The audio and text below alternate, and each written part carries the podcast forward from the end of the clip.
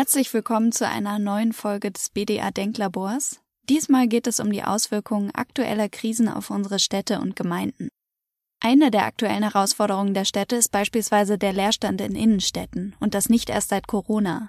Denn die Einkaufsgewohnheiten verändern sich, wodurch der stationäre Handel zunehmend wegbricht. Die Pandemie hat diesen Effekt noch beschleunigt.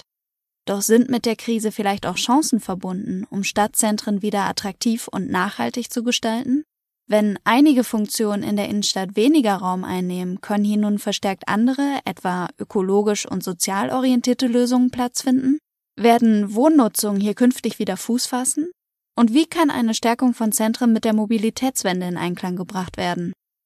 Es spricht BDA-Präsidentin Susanne Warzek mit Helmut Dedi, dem Hauptgeschäftsführer des Deutschen Städtetags. Der Deutsche Städtetag vertritt als kommunaler Spitzenverband die Interessen der Kommunen in Deutschland. Herr Dedi, ich freue mich, dass wir heute im Podcast BDA Denklabor Don't Waste the Crisis die Möglichkeit haben, über das eine oder andere zu sprechen. Die Pandemie hat uns das letzte halbe Jahr, gute halbe Jahr kann man ja schon sagen, beschäftigt. Sie hat uns vorangebracht in manchen Feldern, zum Beispiel, dass wir hier digital uns unterhalten. Das hätte man vor einem Jahr mit, mit dem Selbstverständnis wahrscheinlich nicht getan. Aber sie hat uns natürlich auch in Grenzen gewiesen. Wir gehen maskiert durch unsere Städte. Wir gehen maskiert in die Öffentlichkeit. Und die Krise hat einen enormen Einfluss auf unsere Wirtschaft, selbstverständlich. Es wurden große Aufwendungen betrieben, die Effekte so wenig wie möglich alle spüren zu lassen. Dennoch sind sehr, sehr viele Leute in Kurzarbeit und diese Kurzarbeit muss auch irgendwo bezahlt werden. Es wurden sehr, sehr viele Dinge erstmal geleistet in Richtung Wirtschaft, um gewisse Sachen zu kompensieren, um gewisse Wirtschaftszweige überhaupt am Leben zu halten.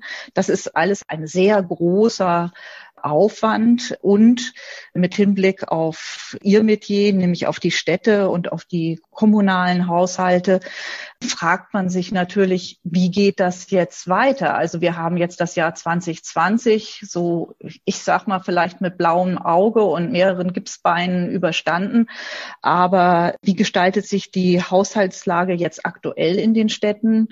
Und welche Strategien oder Investitionsplanungen für die kommenden Jahre sehen Sie da? Was wird uns da beschäftigen?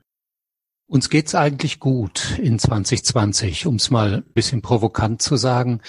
Wir haben in der Kraftanstrengung, die Sie schon angesprochen haben, Frau Ratzek, ja von Bund und Ländern den Ersatz der Gewerbesteuerausfälle bekommen. Das war ja ein großes Problem für uns. Wenn die Wirtschaft stagniert, dann stagniert auch die Gewerbesteuer und das ist unsere wichtigste Steuer die haben Bund und Länder ersetzt oder ersetzen sie gerade. Es gab andere Hilfeleistungen für den öffentlichen Personennahverkehr, für die Gesundheitsämter. Also 2020 ist finanziell nicht unser Problemjahr. Wir haben in 2020 andere Herausforderungen, das können Sie sich denken. Die Gesundheitsämter laufen am Limit, die Ordnungsämter, die die Einhaltung von Pandemiebeschränkungen äh, überwachen müssen, die haben eine jede Menge zu tun und wir haben sehr viel umschichten müssen. Das kann sein, dass die ein oder andere Architektin oder der ein oder andere Architekt das auch mal gemerkt hat, dass im Bauamt nicht alles so schnell gelaufen ist. Das hatte schlicht damit zu tun, dass wir die Leute in die Gesundheitsämter, teilweise in die Ordnungsämter rüberholen mussten. Die Herausforderung sehe ich ein bisschen mehr langfristig oder mittelfristig, wenn Sie Investitionsplanung denken, das ist ja etwas, ein, ein Metier, das Sie kennen. Wenn Sie Investitionsplanung denken, dann läuft die ja nicht über ein Jahr sondern eine Investitionsplanung, zum Beispiel ein Schulbaukonzept oder die, die Nachrüstung von Kitas oder an was Sie auch immer denken wollen. Das läuft über mehrere Jahre, Mittelfrist fünf Jahre. Das heißt, wir haben eine Investitionsplanung, die beginnt jetzt vielleicht 2020, die ist auch in 2020 noch umsetzbar. Aber was passiert denn im nächsten Jahr und was passiert im übernächsten Jahr? Also die große Herausforderung für uns wird sein, wie halten wir das Investitionsniveau durch? Und das können wir wahrscheinlich nur nach der jetzigen Planung, wenn Bund und Länder für 2021 und 2022 auch nochmal einen ähnlichen Kraftakt bewerkstelligen, wie sie das jetzt getan haben. Ja, das sehe ich ähnlich oder die Befürchtungen sind auch bei uns in den Büros ähnlich. Wir sprechen da oft von so einem Nachhalleffekt, weil Klar, wir sind in solchen Investitionsplanungen immer die Letzten. Bei uns laufen natürlich die Projekte auch noch momentan relativ gut, aber die große Frage ist wirklich, wie geht das dann in den nächsten Jahren weiter und was passiert da? Neben den, ich sag mal jetzt ganz konkreten wirtschaftlichen Aspekten ist es ja aber auch so, dass unsere Städte man könnte fast sagen, ein bisschen unter, unter Stress stehen. Also die Veränderungen, die wir in den letzten Jahren und Jahrzehnten in den Städten beobachten konnten, die haben sich ja, finde ich, durch die Pandemie noch einmal verstärkt oder zeigen sich vielleicht auch noch mal verstärkter. Vor welchen konkreten Herausforderungen sehen Sie die Innenstädte im Moment? Ich würde gerne mal ein paar Monate zurückschauen. Da war meine, meine Wahrnehmung gar nicht, es ist Stress, sondern meine Wahrnehmung war, es ist Ruhe. Also Städte mhm. waren auf einmal leise. Im März, April mit dem Lockdown waren Städte viel ruhiger, als wir das gewohnt sind. Der Verkehr ging zurück. Äh, das Miteinander hatte sich verändert.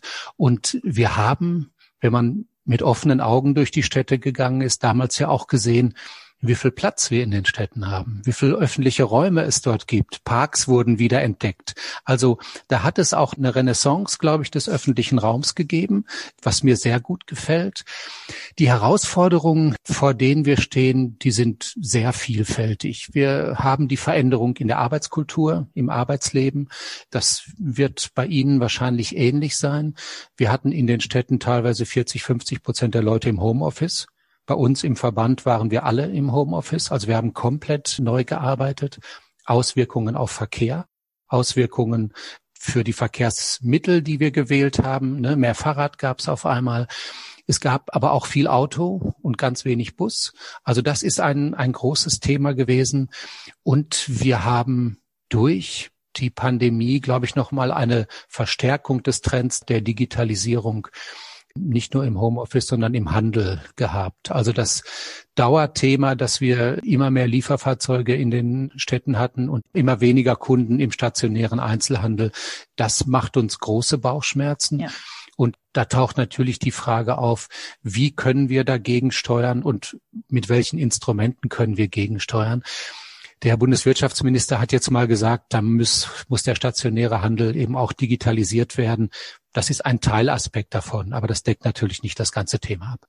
So, und die Frage, die, die bei uns natürlich auftaucht, da spielen ja viel Konzepte, Konzeptionen eine Rolle. Also welche Visionen, wenn ich den Begriff verwenden darf, welche Visionen gibt es vielleicht? Und da würde mich natürlich auch interessieren, Architektinnen gelten ja als kreativ. Ähm, wie ist denn die Kreativität äh, bei Ihnen ausge, ausgestattet? Worauf setzen Sie? Welche Trends sehen Sie im Moment?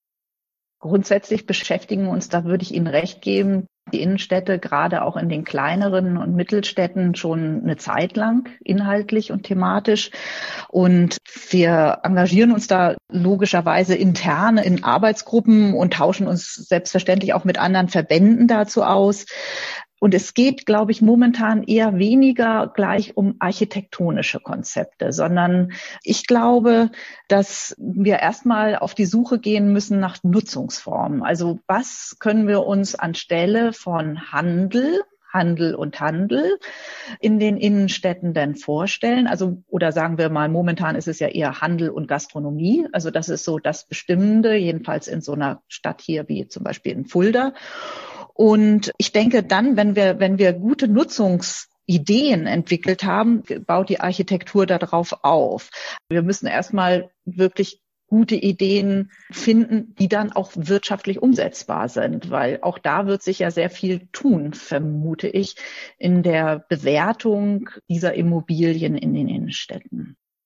Ich habe mir im Vorfeld mal angeguckt, wie sind denn eigentlich so die Attribute der attraktiven Innenstadt, also so ein bisschen das, mhm. das klassische Lehrbuchwissen. Und dann landen wir so bei 60, 20, 20. Also 60 Einkaufsmöglichkeiten, 20 Gastronomie und 20 Kultur und, mhm. und drumrum. Und das, was bei uns intensiv diskutiert wird, ist natürlich die Frage von Nutzungsmischung. Und was auch intensiv diskutiert wird, ist, gibt es eine Möglichkeit, Wohnen wieder stärker in die Innenstädte zu holen? Und gibt es eine Möglichkeit, Produktion, Handwerk wieder stärker in die Innenstädte zu holen? Also so ein bisschen wenn ich mal ins Blaue darf, ähm, das, was Paris gerade macht mit dieser Stadt der 15 Minuten. Also in 15 Minuten soll ich alles das, was ich zum Leben brauche, in der Innenstadt zu Fuß oder mit dem Fahrrad erreichen können. Da kann man sagen, klingt spinnert, aber man muss auch sagen, es war angekündigt vor der Wahl und Frau Hidalgo hat damit die Wahl gewonnen. Also da wird sich sicherlich eine Menge tun und das überlegen wir natürlich auch. Also wenn ich es mal provozierend sagen darf, zum Wohnen, dann könnte man ja auf die Idee kommen, das Konzept der Innenstadt lautet Mieten runter, Menschen rein. Also, dass wir ja. versuchen, in eine andere Immobiliensituation zu kommen und nicht immer hochpreisig, hochpreisig, hochpreisig zu vermieten, sondern zu sagen, es geht darum in der Innenstadt, dass dort wieder Leben stattfindet. Also ich stehe jetzt gerade in Berlin am Hausvogteiplatz. Wenn Sie hier am Sonntag durchgehen, das ist kein Mensch. So, da ist niemand. Das ist eigentlich nicht das Modell von Innenstadt, was wir haben. Das stimmt. Sie glauben also auch, und das deckt sich eigentlich auch mit dem, wie wir das intern diskutieren, dass da so eine Trendumkehr im Grunde stattfinden wird und auch stattfinden muss. Also ich glaube auch, dass darüber auch die Möglichkeit besteht, eben im viel stärkeren Umfang ökologische Aspekte in die Stadt zu bringen.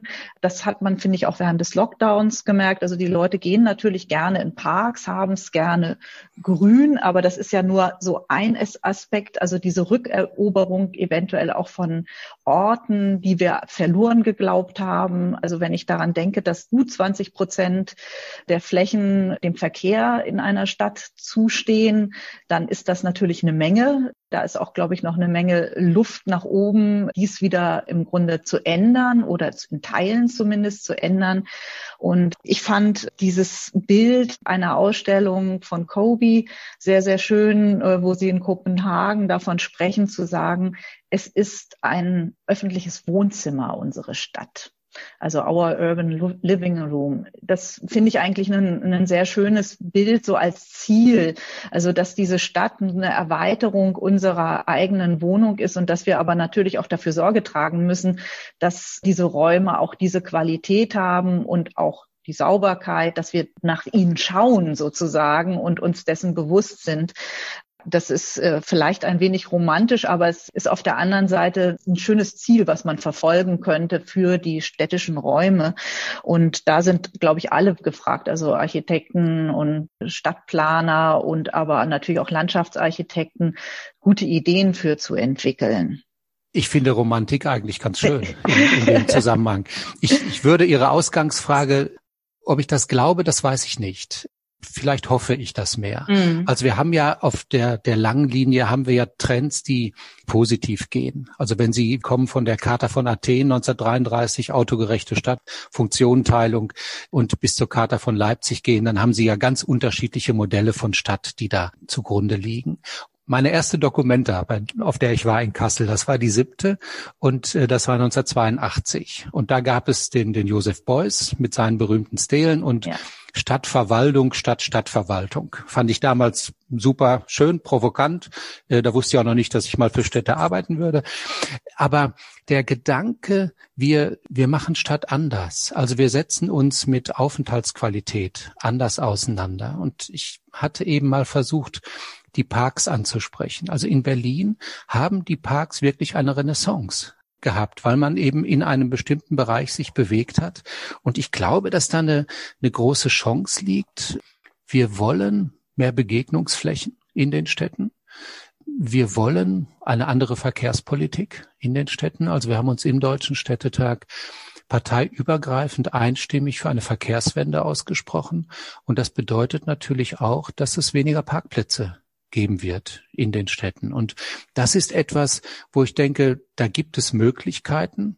Möglichkeiten gibt es auch bei, bei Dachbegrünung, bei, bei Ausgleichsmaßnahmen. Also da tut sich, glaube ich, ziemlich viel. Und wir haben auch so Themen, die erstmal eigentlich äh, banal wirken oder sehr klein wirken. Also zum Beispiel die Frage Ausstattung äh, von Innenstädten mit Toiletten. Kein großes Thema, aber ein für Aufenthaltsqualität wichtiges Thema.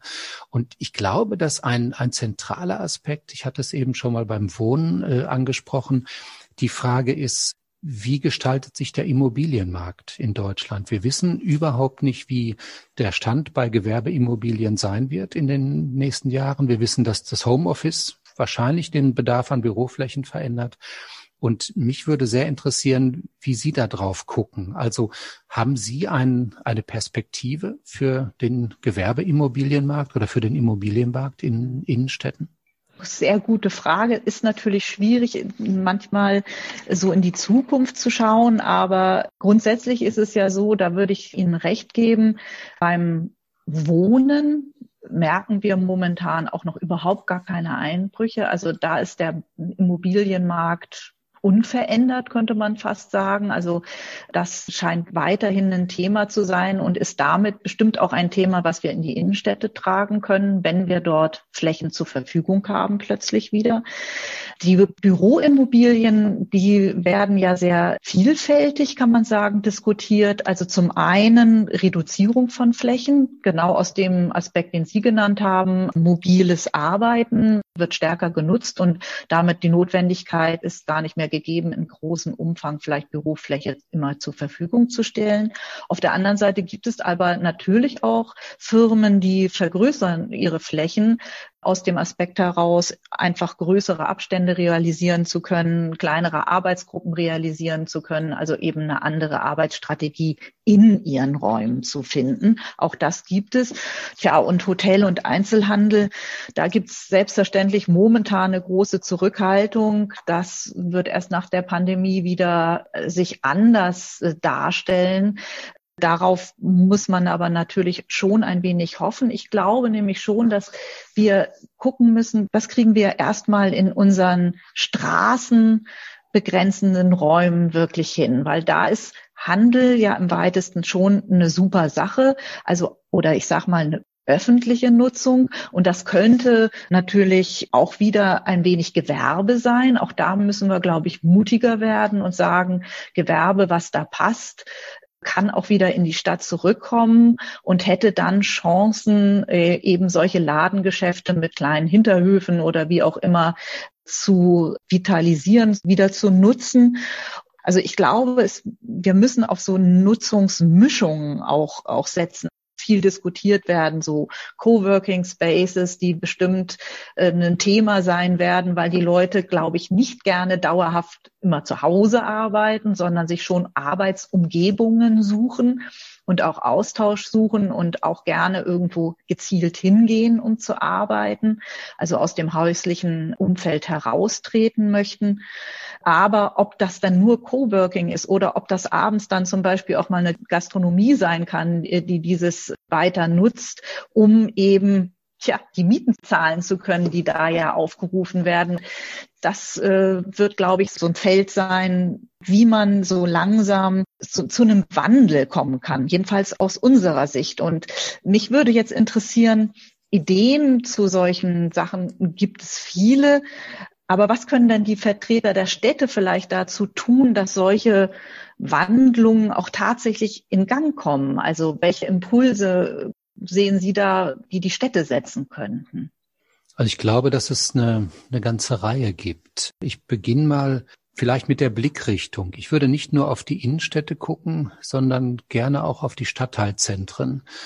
Das sind unterschiedliche Entwicklungsräume in den Städten, die aber Stichwort Coworking Spaces zum Beispiel, eine große Bedeutung haben können. Also ich glaube auch, dass wir nicht alle zu Hause arbeiten wollen, aber vielleicht müssen wir auch nicht alle in der Innenstadt arbeiten, sondern können die Innenstadt wieder mehr, sag mal, dem Leben überlassen und können in den Stadtteilzentren mit Coworking Spaces oder temporären Nutzungen oder so arbeiten. Also das würde ich gerne, gerne beides mir angucken.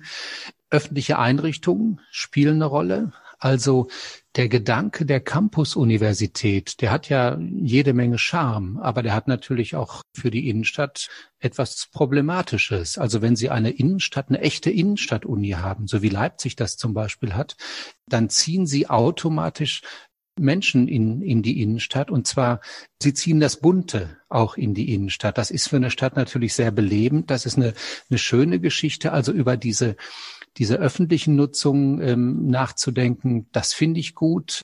In den Städten wird gearbeitet, das kennen Sie im Bauplanungsrecht mit, mit der Vorgabe von Wohnnutzung. Also, dass man eben sagt, das und das kann hier passieren im B-Plan-Verfahren, das kann hier passieren, aber das bedeutet 30 Prozent Wohnnutzung oder 15 Prozent Wohnnutzung, wo dann auch eine Investorin oder ein Investor von vornherein sagen kann, das plane ich entsprechend ein. Da habe ich eben dann keinen Konzern, dem ich das vermieten kann. Und dann haben Sie den Punkt angesprochen, mutiger bei, bei Gewerbeansiedlung. Das glaube ich auch. Wir haben so ein bisschen auch da so eine romantische Vorstellung. In der Innenstadt ist dann der, der Bonbonmacher oder die Konfitürenmanufaktur äh, oder die, die Eismanufaktur. Da würde ich gerne ein bisschen weitergehen. Ihr Ansatz ist ja ein emissions- oder emissionsrechtlicher eigentlich, wenn ich das so sagen darf. Sie sagen, was da rein passt, das soll da auch rein. Und das, das finde ich auch. Da kann auch graueres Handwerk rein. Also nicht nur das Romantische, sondern da kann natürlich auch ein Heizungsbauer oder eine Dachdeckerin in der Innenstadt sein. Das Prinzip von Gewerbehöfen, ähm, was es in einigen Städten gibt, geht ja auch schon in diese Richtung. Also, dass wir so ein bisschen wieder den Alltag wieder, wieder in die Innenstadt holen. Das finde ich eigentlich eine, eine schöne Vorstellung. Und dann taucht die Frage auf, wie geht das mit, mit Lärmschutz? Wie geht das mit Gerüchen oder mit was der Teufel, was mit einem Gewerbe verbunden sein kann? Also das so ein bisschen etwas, wo, wo wir glaube ich, hoffnungsfroh sein können. Und das Ganze braucht aber Instrumente. Wir haben das vor kurzem mal diskutiert im Zusammenhang mit äh, Karstadt Kaufhof, dass wir ja Städte haben, kleinere Großstädte, da haben wir 200.000 Einwohner, wo so ein Kaufhaus eine Schlüsselimmobilie ist an prominenter Stelle mit ganz prominenter Wirkung. Und da haben wir vorgeschlagen, dass wir auch über den Gedanken eines, eines temporären Eigentums nachdenken müssen. Gehen wir weiter zurück, nehmen wir den Hertie. Der Hertie steht über vier Jahre leer, dann muss der irgendwie, da muss was passieren. Also warum können wir den nicht kaufen? Mit dem klaren Ziel, ihn nach zwei, drei, vier Jahren, wenn er entwickelt ist, wieder zu verkaufen. Also wir wollen nicht Kaufhauseigner werden, wir wollen nicht, äh, nicht Karstadt 2 werden oder sowas gar nicht, sondern Schlüsselimmobilien vorübergehend erwerben zu können, zum Beispiel. Vorkaufsrechte, diese ganzen Geschichten, die sich im Moment auch um ähm, die, die Kommission zum, zum BauGB und so ranken. Ja. Wir wollen aus der Pandemie lernen ein Kennzeichen der Pandemie war ja, dass wir alle auf Sicht gefahren sind. Wir tun es ja eigentlich heute noch. Ja, genau. So und das heißt, wir wir wussten bei der Umstellung zum Beispiel bei Homeoffice wussten wir nicht, was da auf uns zukommt. Ne? Über Jahre wurde das mit Bedenken begleitet und auf einmal zack wurde der Schalter umgelegt. Es klappte. Diesen Experimentierraum, den, den thematisieren wir im Bereich der Digitalisierung, im Bereich von vielen städtischen Aufgaben. Gehört das für Sie auch in den Bereich von Stadtentwicklung, von Stadtplanung? Ja, absolut. Also ich glaube, dass gerade Stadtentwicklung viel mutiger und experimentierfreudiger werden müsste. Und damit meine ich natürlich nicht, dass wir jetzt irgendwelche großen Fehler begehen sollen oder so, weil Experiment bedeutet ja auch manchmal scheitern. Das kann passieren, aber man sollte sich einfach auf neue Wege überhaupt erstmal einlassen. Und was eben bei uns ganz häufig ist in unseren planerischen Prozessen, dass wir sehr gebunden sind an Gesetze, an Normen, an DIN-Vorschriften. Mhm. Und alleine aus diesem, aus diesem Rahmenpaket, wenn wir das ernst nehmen, gar nicht abweichen dürfen, ja, und dann unsere Partner, unsere Bauherren und so auch sagen, das dürfen wir ja gar nicht, das können wir ja gar nicht. Wie kann ich jetzt zum Beispiel, um nochmal auf so ein Gewerbe zurückzukommen, die Emissionen sind doch viel zu groß, da kommt der dann mit seinem Transporter angefahren und lädt auf und ab und so weiter und dann die Nachbarn und wie soll das funktionieren? Da haben wir doch gleich die Klagen an der Backe, da haben wir überhaupt keine Lust zu. Ich glaube, in die Richtung müssen wir gucken, was behindert uns wirklich. Wir haben im BDA diskutiert, ob es sinnvoll wäre, so eine Art ich nenne das jetzt mal Klimagutachten zu fordern von der Bundesregierung, aber in dem Sinne, dass man sagt, welche Normen und welche Reglementierungen behindern uns denn in einer resilienten, in einer nachhaltigen Entwicklung unserer Städte? Also was müssten wir eigentlich mal vielleicht so ein bisschen außer Kraft setzen oder für eine Zeit außer Kraft setzen, um es einfach mal probieren zu können und nicht gleich zu sagen, na, das klappt eben überhaupt nicht. Also das ist so ein Punkt, der uns sehr am Herzen liegt. Das ist auch ein Punkt, wo wir vielleicht zusammenkommen könnten, weil der Rahmen ist für uns ja genauso. Genau. Also wir, wir haben die DIN-Norm, haben Sie angesprochen, wir haben Baurecht, wir haben Bauordnungsrecht, Bauplanungsrecht, den ganzen Kranz, das kennen wir alle.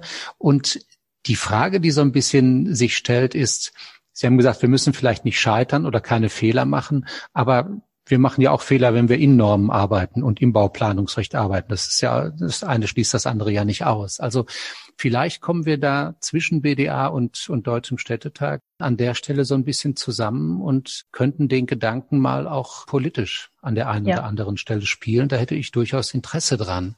Ich habe in Vorbereitung äh, dieses Gesprächs nochmal so geguckt, Aufenthaltsqualität, was sind da eigentlich für Anforderungen von DIN-Normen?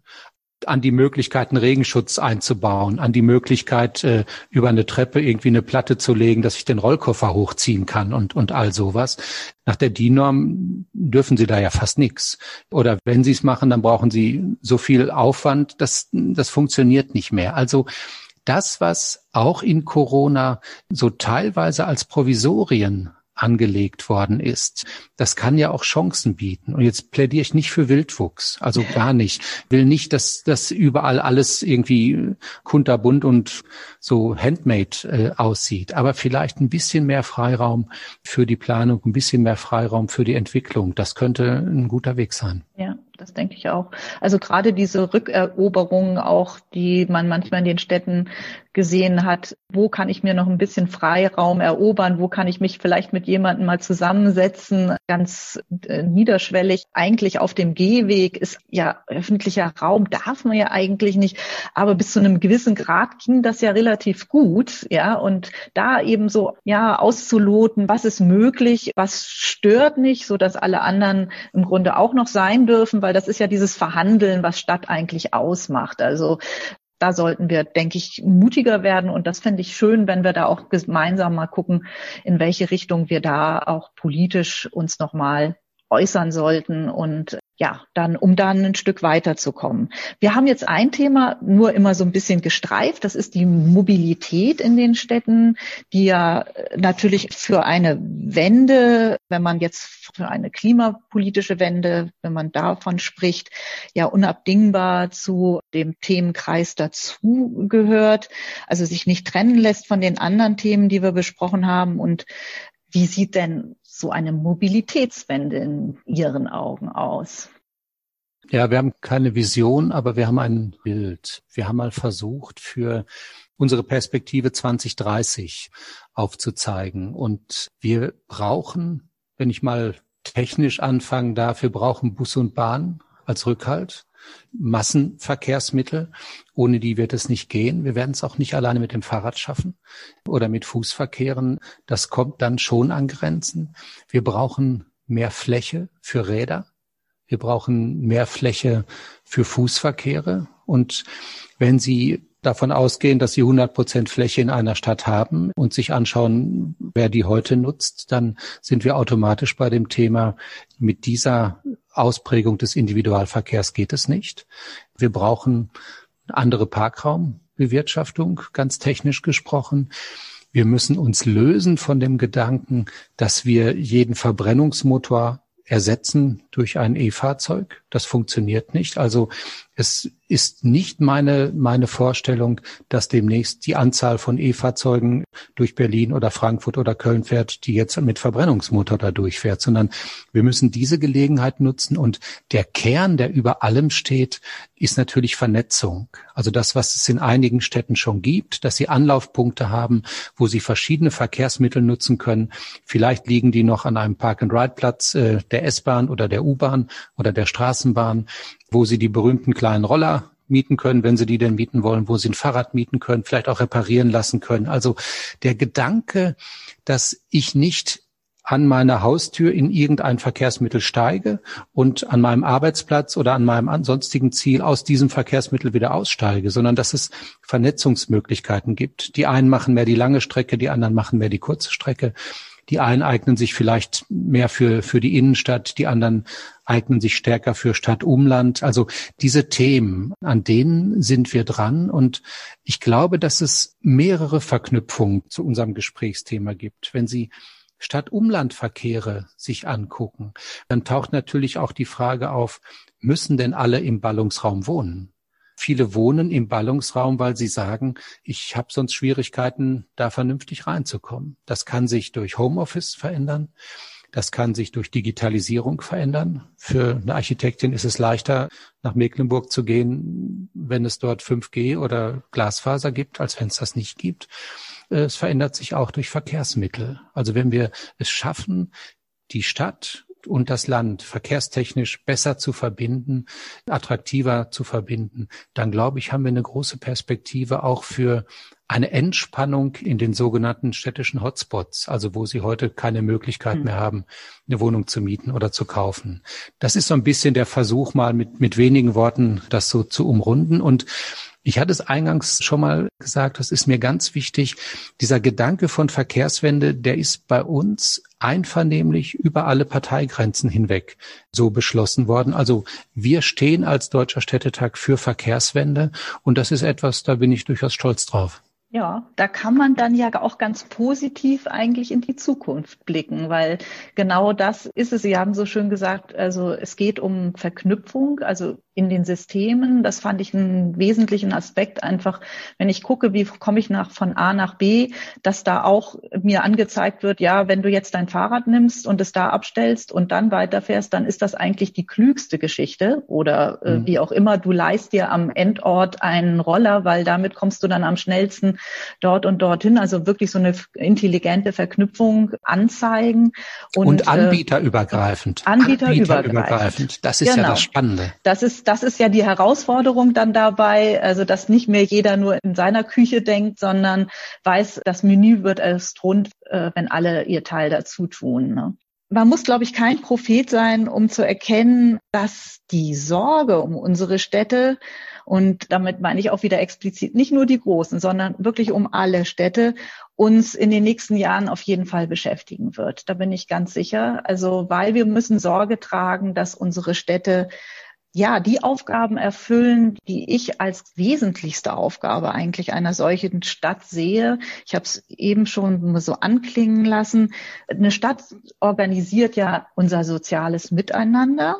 Wenn sie gut ist, gewährleistet sie einen gewissen sozialen Zusammenhalt. Aber Sie gewährleistet auch die Freiräume, die wir brauchen, um die unterschiedlichsten kulturellen Interessen unserer Mitbürgerinnen und Mitbürger, unserer Stadtgesellschaften zu leben und leben zu lassen. Und das macht, finde ich, so eine Qualität von der Stadt dann aus. Und ich glaube, da gibt's noch viel zu tun. Insofern freue ich mich über das Gesprächsangebot und habe mich sehr gefreut, dass wir heute darüber ein wenig uns austauschen konnten und bedanke mich für das Gespräch, Herr Dedi. In diesem Sinne viel Motivation für das weitere Tun. Ich danke Ihnen, Frau Watzek. Alles Gute. Machen Sie es gut. Das war Folge 13 unseres BDA Denklabors, das nun über Weihnachten und Neujahr eine kleine Pause einlegt, jedoch im neuen Jahr mit neuen Folgen weitergeht. Alles Gute und bis dahin.